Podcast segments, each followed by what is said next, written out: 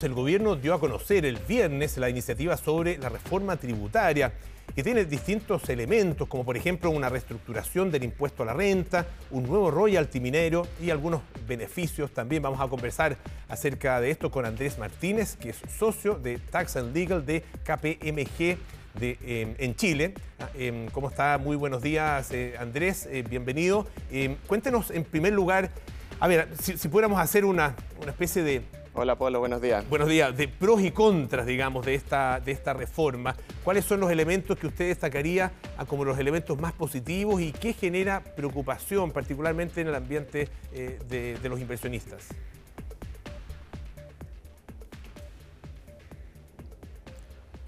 Sí, Pablo, mira, eh, estamos frente a una reforma, una propuesta de reforma que todavía tenemos que conocer los detalles, por supuesto. Hay que ver la bajada a piso de cada una de las iniciativas. Lo que tuvimos el viernes fue solamente los titulares.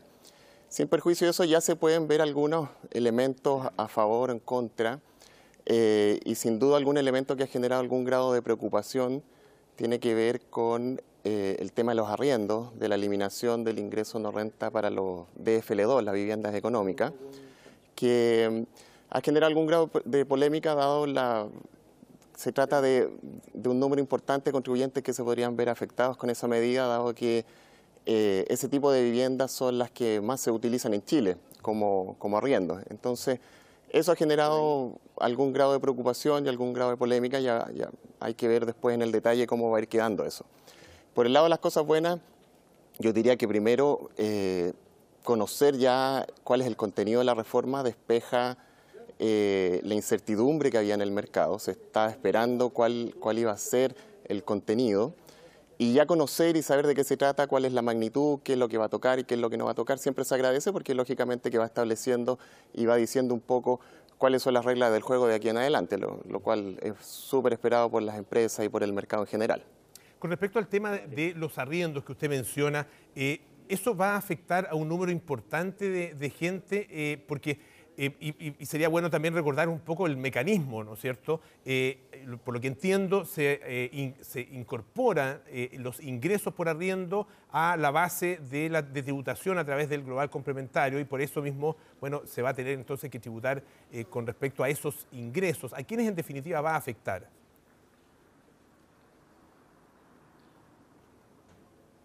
Claro, lo que sucede es que hay que entender un poquito cómo funciona hoy día el tema los dueños de inmuebles que arriendan eh, viviendas de FL2, que son de hasta 140 metros cuadrados, hoy día por esos ingresos que reciben por esos arriendas no pagan impuestos cuando se trata de personas naturales.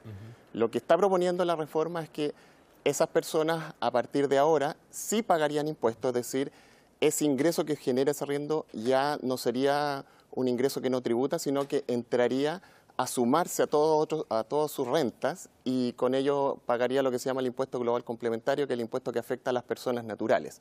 Ahí va a depender el tramo de cada uno, cuántos sean los ingresos, porque si una persona, por ejemplo, tiene solamente un arriendo y no tiene nada más, no gana, no tiene un sueldo, no tiene ningún, ningún otro tipo de renta durante el año, probablemente el impacto va a ser muy menor porque puede estar en los tramos exentos, es decir, los tramos bajos de ingresos, o bien el impacto va a ser mínimo si la renta, es decir, el canon de arriendo que, recibe es, bajo.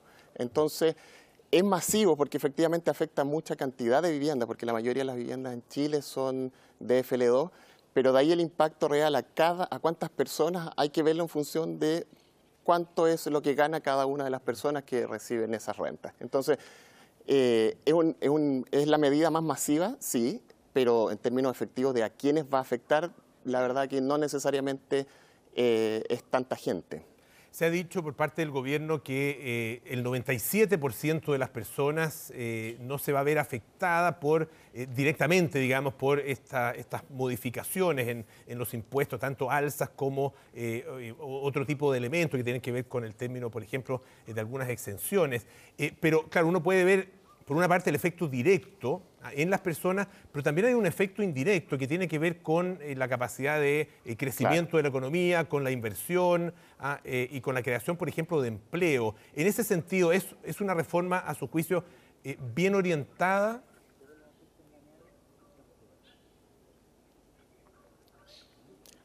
Mira, lo que pasa es que efectivamente hay que entender siempre el sistema tributario eh, como un edificio, como un todo, como un sistema complejo, ¿cierto? Entonces tú cuando mueves un piso o reformas un, pedazo de eso, lógicamente que tienes un efecto que también es indirecto respecto a las otras partes de la estructura. Eh, y eso, mm, aquí lo que se está diciendo es que las medidas directas, las medidas que fueron anunciadas, están focalizadas en los sectores de más altos ingresos, eso es correcto, pero también podemos ver algunas ramificaciones el día de mañana eh, para el resto del sistema. Y eso, en, nuestra experiencia y en KPMG lo hemos visto otras veces, que se va demorando un, tiempo en ir bajando, en ir eh, de alguna manera entendiéndose cuáles son los impactos indirectos, por ejemplo, mercado financiero, eh, minería, ni hablar con lo que viene el royalty minero, que van de alguna manera cambiando y van haciendo que eh, el sistema completo vaya tomando otra forma y eso sí, al final del día genera ciertos impactos.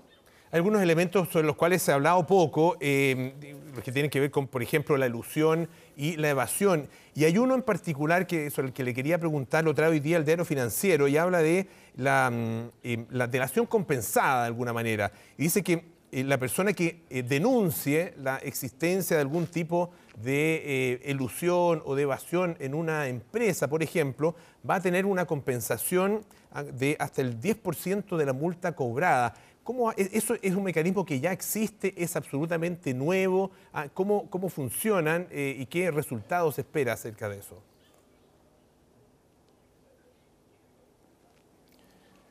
Mira, son mecanismos interesantes de analizar, no, no son figuras nuevas, la verdad que esto eh, en otros sectores de la economía, principalmente en materia libre competencia, ya existe, donde eh, hay algún denunciante que son principalmente las personas que trabajan, los ejecutivos, eh, hablemos, los, las personas que están haciendo el negocio, son obviamente los que conocen más el funcionamiento y son los que eventualmente pueden detectar de primera fuente algún acto elusivo, algún acto que, tenga que ver con una conducta reñida con la ley.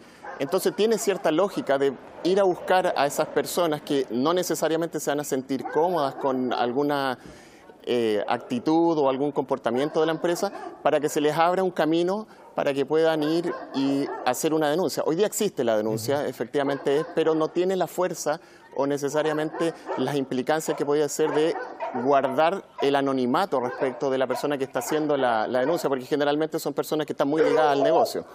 Entonces, eh, hay que mirarlo sí con cuidado para ver cuáles van a ser los efectos eh, la implementación de, este, de esta medida, cosa que también esto no se genere denuncias por, eh, por cualquier tipo y que sean sumamente serias, porque el tema tributario es muy complejo, es muy técnico y por ende no es llegar y hacer una denuncia por cualquier cosa, el tema tiene que ser súper medido y, bien serio para que, para que funcione bien, sino el tema de verdad que se puede, puede, puede terminar en cualquier cosa.